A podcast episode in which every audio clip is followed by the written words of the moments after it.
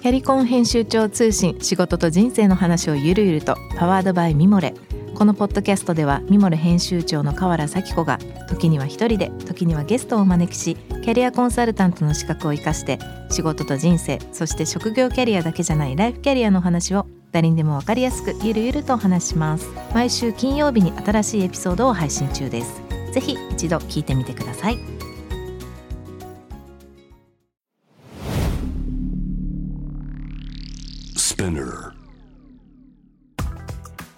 こんばんは。ナビゲーター中道大輔です。Vision to the Future 日本のカルチャーを作り出すものこと人の魅力を引き出し世界に向けての価値観を共有するクリエイティブプログラムです。えー、皆さんいかがお過ごしでしょうか、えー、まあ毎日毎日コロナの話ばっかりですけれども、まあ、僕らのゆかりのあるというかイギリスがね結構大変なことになってますがなってしまったことをどう文句言ってもしょうがないのでできることを最大限、えー、みんなでやっていきたいなと思います。番組への質問感想は番組ホームページのメッセージからお願いいたします。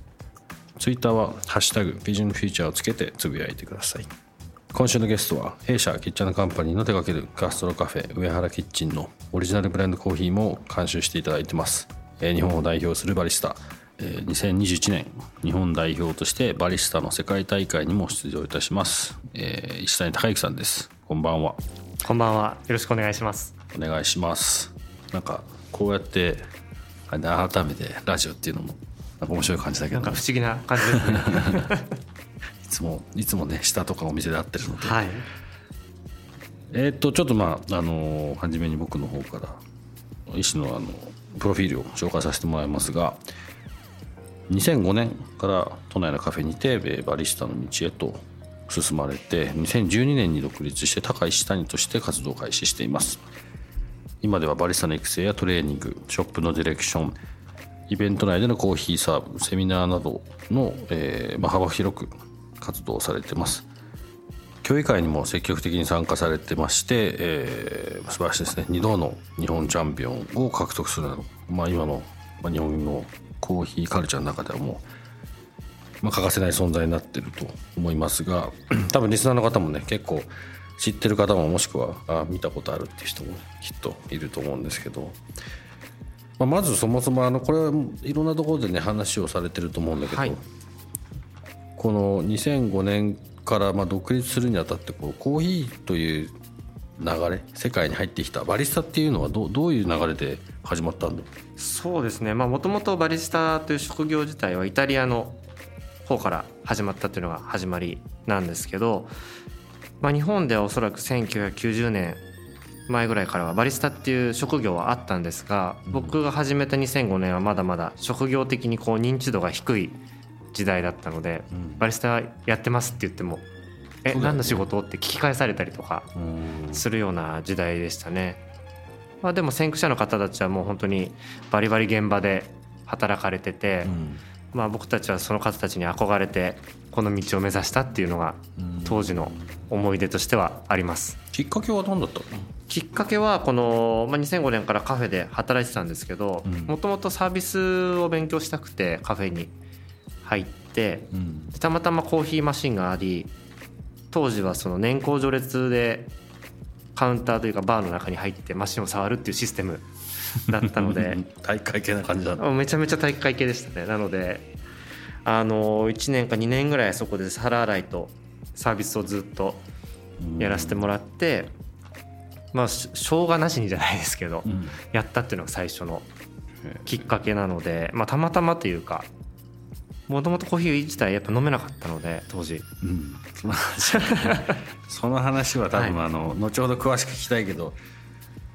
まあ、飲めない飲めなくてもできるというかそこからでも多分どういうふうに今に至るんだろう？そうですね。あの飲む習慣がないって言った方がもしかしたらいいかもしれないんですけどプライベートで、うん、仕事中はたくさんもちろん飲みますし、えー、コーヒーを研究していいものを出すためにたくさんシーンというかはするんですけど、うん、例えば朝起きてあコーヒー飲みたいなというふうには実はならない、うん、今でも？今でもならないです、なのでそれを言うと結構皆さんえっていう顔をされますね。逆にそれだからっていうのもしかしたらねあるかもしれないそうですね。その辺も結構やっていくうちにあそれでよかったんだなっていうちょっと道も見えたので、うん。はい面白かったですねその時は。独立っていうのはまあ何かこの2012年なんかきっかけがあったの、えーっとですね、まあ、ちょうどその時に、まあ、30歳を迎えるっていうのもあったんですけど長くカフェで働いて、うん。まあ、今思えばそのカフェでまだできることってあったと思うんですけど当時はもうここのカフェではやりきったなっていうか、うん。もう若かったっていうのもおそらくあったんですけど自分の中でそういうふうに思ってしまって、うん。もう後先考えずに何もか次が当てがあるわけでもなく、うん。あのカフェを辞めてしまいまして。うん。で半年ぐらいもう本当に何もしてなくてうん。ふらふらふらふらしてましたね。そういう時期は必要だよね。でそこからじゃあお店のディレクションとか？そうですね、まあ、その当時に2012年え、えっと2012年ぐらいにちょうど、まあ、スペシャリティコーヒーといって今ではまああのだいぶ一般の方にも認知されてきているそういうフレーズというか、まあ、ジャンルがあるんですけど、うん。ようやく2012年ぐらいから認知度が高まってきて、そうですね、まあ、昔ながらその喫茶店とか、えっとドリップコーヒーをやってたお店さん企業さんがエスプレッソをやっぱ中あのお店でも出したいっていうようなうん。スタイルにどんどん切り替わってったんですよね時代的に。で僕はエスプレッソからコーヒーの世界に入ったので、うん。そういうなんか今までドリップしかやってなかったお店さんからこうエスプレッソについて、えー、とトレーニングや、うん。まあ、そういったセミナーをしてほしいっていう依頼がちょうどそのタイミングで何個かいただけてうん。それで、えーまあこういうふうに個人で少しやってってみようかなっていうのがちょうど2012年きっかけだったのでその時は本当時代がそういうふうにまたこれもたまたまなんですけどラッキーだったかなって思ってます。エスプレッソはあんまなかった昔日本にもあったんですけどそれこそイタリアンエスプレッソじゃないですけど、うん。まあ、必ずエスプレッソにはお砂糖を入れてうんうん。ふいっと飲んで、えーであとはブレンドっていうのが主流だったんですね、まあ、うん3カ国とか4カ国ぐらいの国生産地のものがうん。混ぜられてるブレンドコーヒーっていうのが2000年代初めは主流だったんですけど、まあ、2010年以降特にこの2012年過ぎたあたりからシングルオリジンといって、まあ、単一農園うんのコーヒーっていうのが徐々に、まあ、特にまあ僕らコーヒー業界バリスタ業界の中で注目を集めてきたうん。時代だったんですね、まあ、その辺りから急にコーヒーが日本でも広がってきたかなっていうのは感じてますね。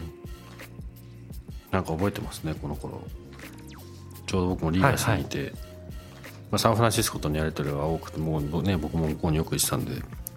なんかサラドウェーブコーヒーとかコーヒー関係の雑誌とかが日本でもだいぶあ多かったですねこの時はね。出た時だよね、特にサンフランシスコだとかなりコーヒーショップも多いと思うんでうん。コーヒーカルチャーは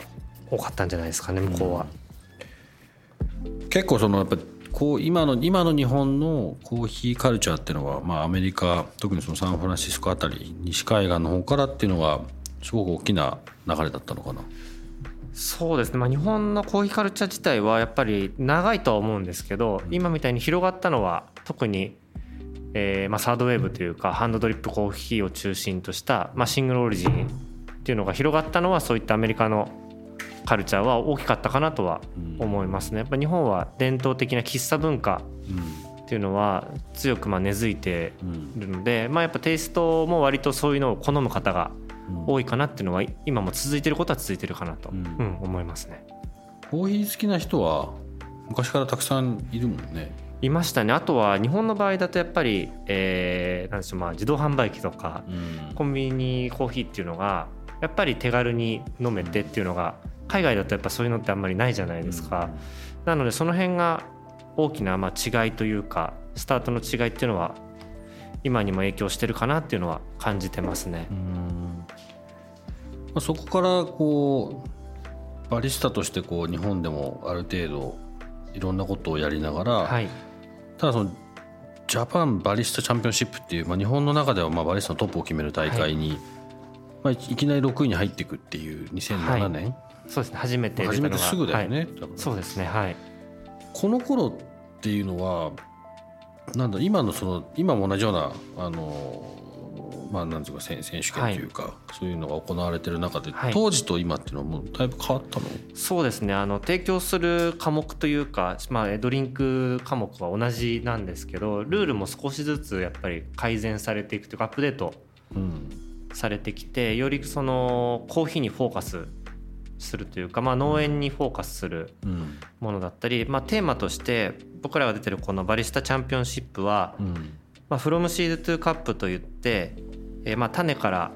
こうカップコーヒーカップ1杯のカップになるまでのストーリーっていうのが非常に求められる大会なんですね。なのであのコーヒー自体も自分たちで選んで会場に持ってきますしそのコーヒーがどういう体験を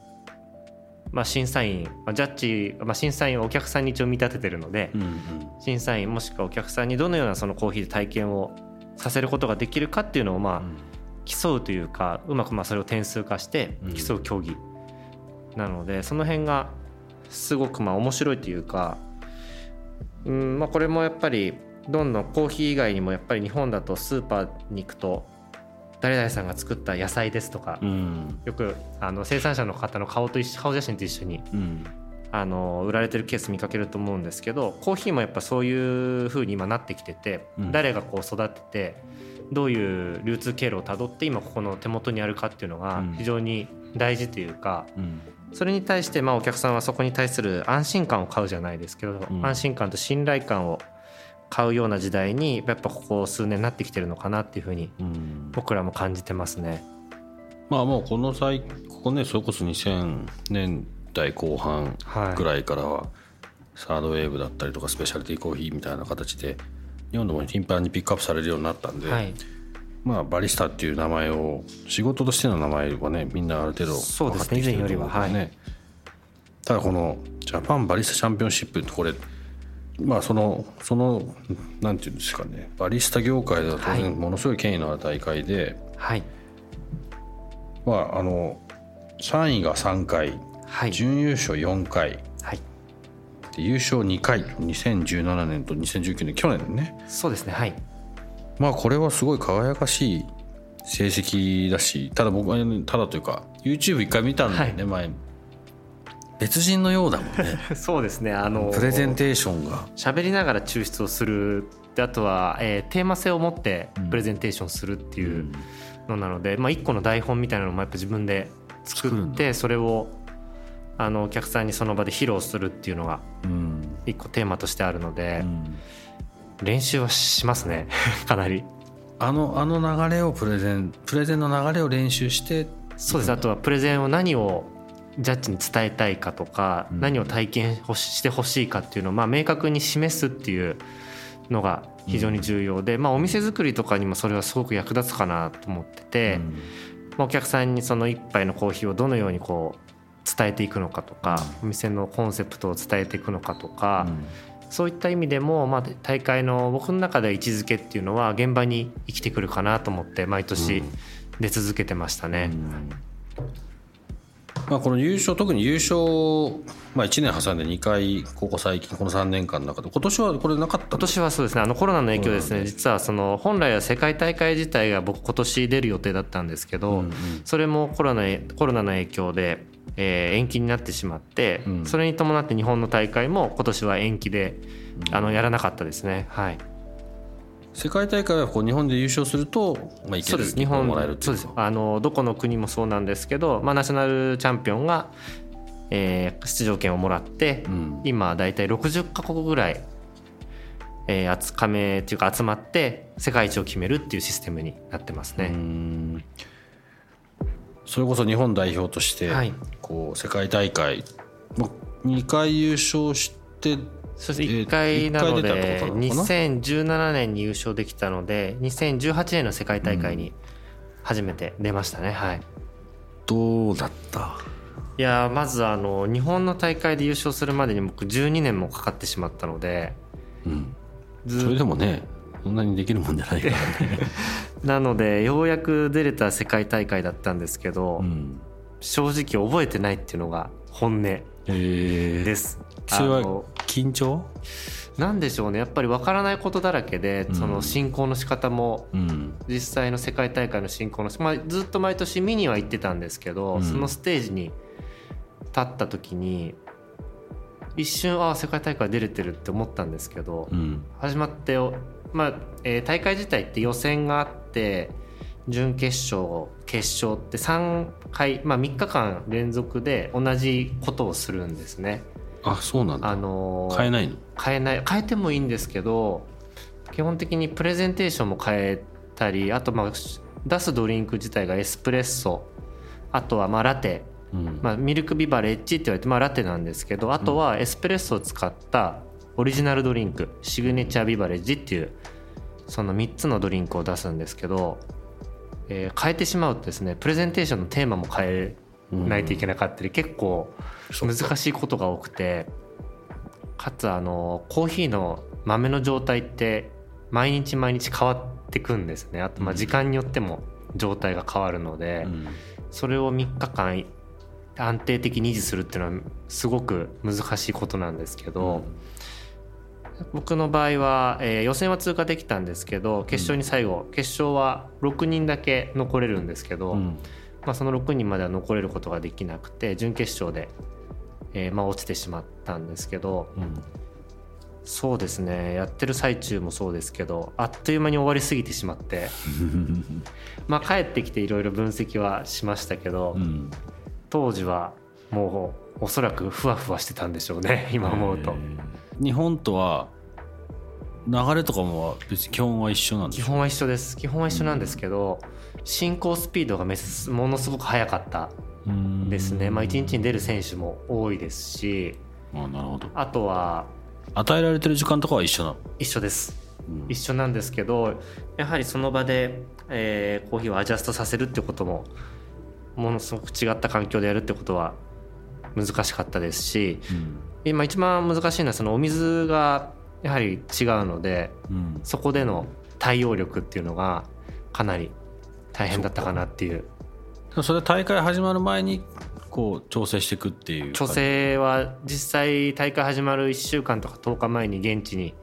僕の場合はその当時は、えっと、オランダでの開催だったので、うん。アムステルダムに10日前ぐらいに入ってうん。調整はしたんですけど、うん。実際大会会場でさマシンを触れるのは前日1回だけなんですね。でもうその翌日に本番っていう感じなので、うん。なかなかハードな感じでしたね。はい。どんな場所でやるの？そういうのって。えー、と日本でいうと東京のビッグサイトみたいなところのああいう大きな展示会場に、まあ、コーヒーの展示会の中の一個のイベントみたいな形でうんやるのでうん。でステージを作ってもらって、うん。そこで競技してで周りには観客がうん。わーっといて。オランダも結構みんな飲むからオランダはオランダはでも、えー実はその大会の前にも一回視察に1週間行ったんですけど、そのお水のチェックだったり使うコーヒーを持ってってどういうふうに味が出るかなっていう。うん。すごく居心地よかったですねアムステルダムは。特に人もすごく優しいしうん。こんなに海外いい人多いんだって アムステルダム行って思いましたけどねアムスはね本当にいいところだと思うけど、ちょうどあれですもんね。う空のとこで多分すれ違ったって中道さんと、言ってたしさそういえば。アムステルダムは当然これは英語でしょ？英語です。はい。まあ言葉どうだろう？言葉が大変だった？それとも。僕の場合は言葉も大変だったんですけどうーんなんかそれよりかはやっぱメンタル的なうん、うん海外のバリスタだったり、うん。そういうコーヒーのことです。やっぱまあコーヒー関係者だけじゃないと思うんですけど自己主張というか、ハングリー精神というか、すごいとは聞いてたけどやっぱりこう会って話してみると、うん。やっぱり自分たちのことをすごく表現うん。するなっていううん。のがあってで、まあ、印象的だったのが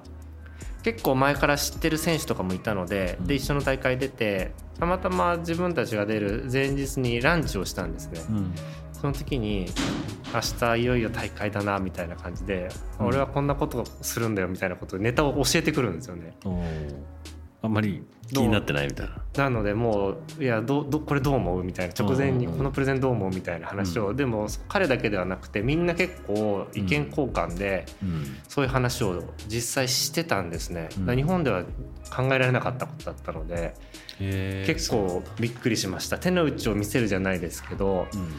まあ、そこで見せたからどうこうなるわけじゃないんですけども前日なので。うん。でも日本人のマインド的にそういうのって多分喋らないで。試験そうそうそうもう隠すみたいなのがちょっと。ああ分かるかもそれ。でも海外の人ってそうじゃなくて。そうだね全然。こんなことやるんだけど面白いだろうみたいな、うんそういうのを言ってきたっていうことに対してうん。すごくハッとさせられたというか、うん。まあ、気持ちよかったですねでもそれが。うん。そのその時感じたことに対しては。でも準決勝まで行ってるってことは、まあ、絶対これ言葉の問題じゃないよね。はい。明らかにね。なので、えー、とそうですね。その辺も、まあ、ジャッジ大会終わるとジャッジからこういうところが点数良くてこういうところが足りてなかったよってフィードバックが必ず来ます、うん。来ますしジャッジとそう話す時間もあるんですね大会終わったら、うん。そのちゃんと1人何30分ぐらい時間を設けられててシートを見ながらこれはこういうことだよみたいな。でそこでも、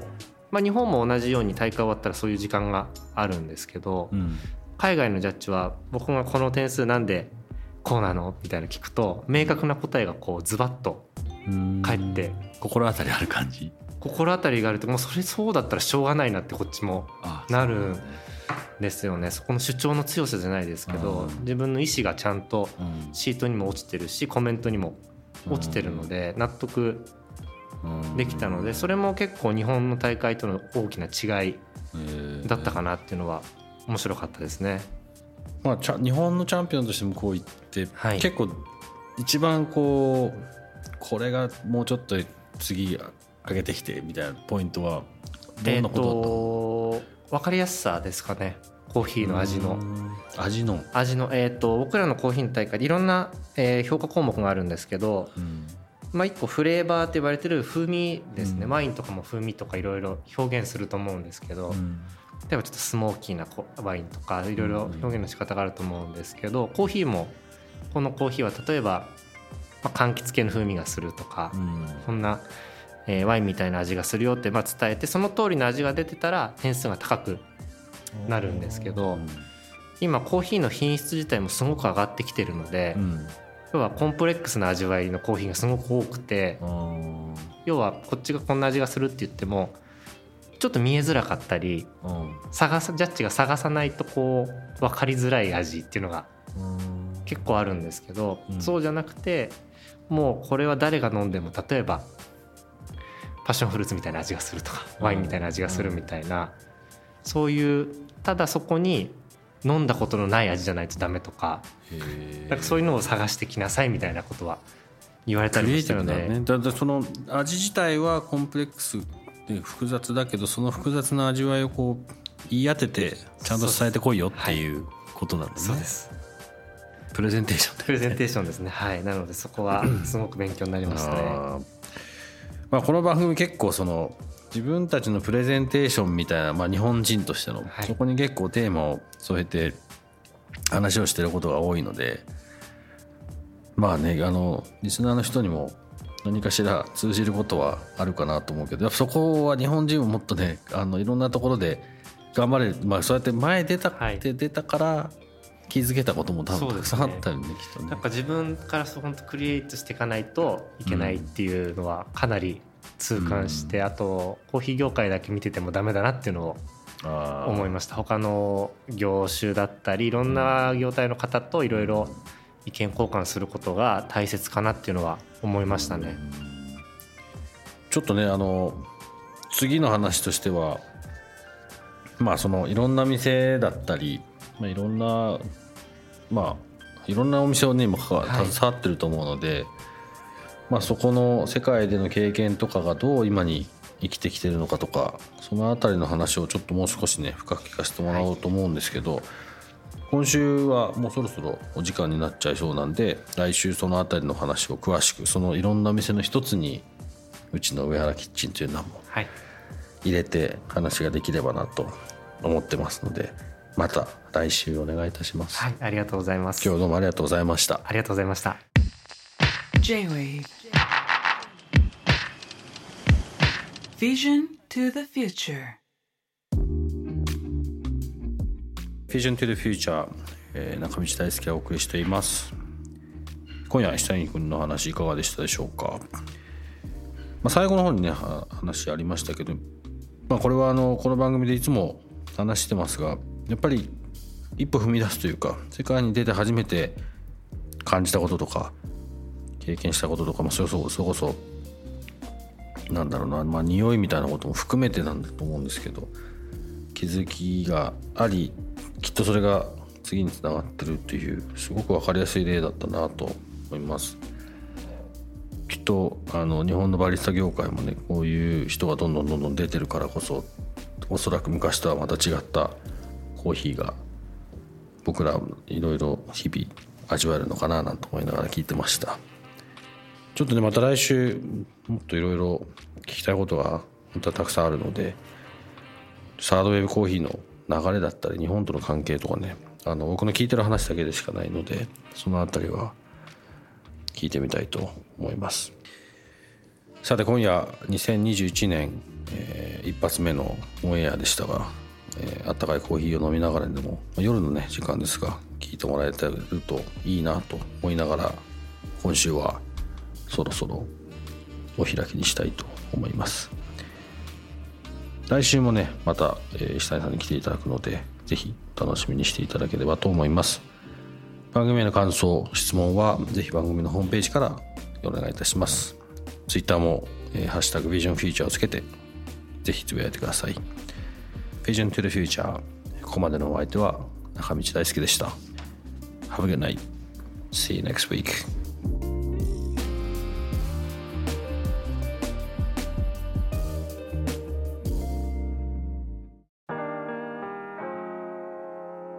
の神崎めぐみと編集者の大森洋子でお届けする雑談ポッドキャスト「ウォンと私の名前なんての?」ふと私って誰なんだ？と自分がぐらついてしまうそんなあなたと毎日を楽しくするサバイバル術を一緒に考えていきます。ボンとは毎週水曜日朝5時に配信。ぜひお聞きのプラットフォームでフォローしてください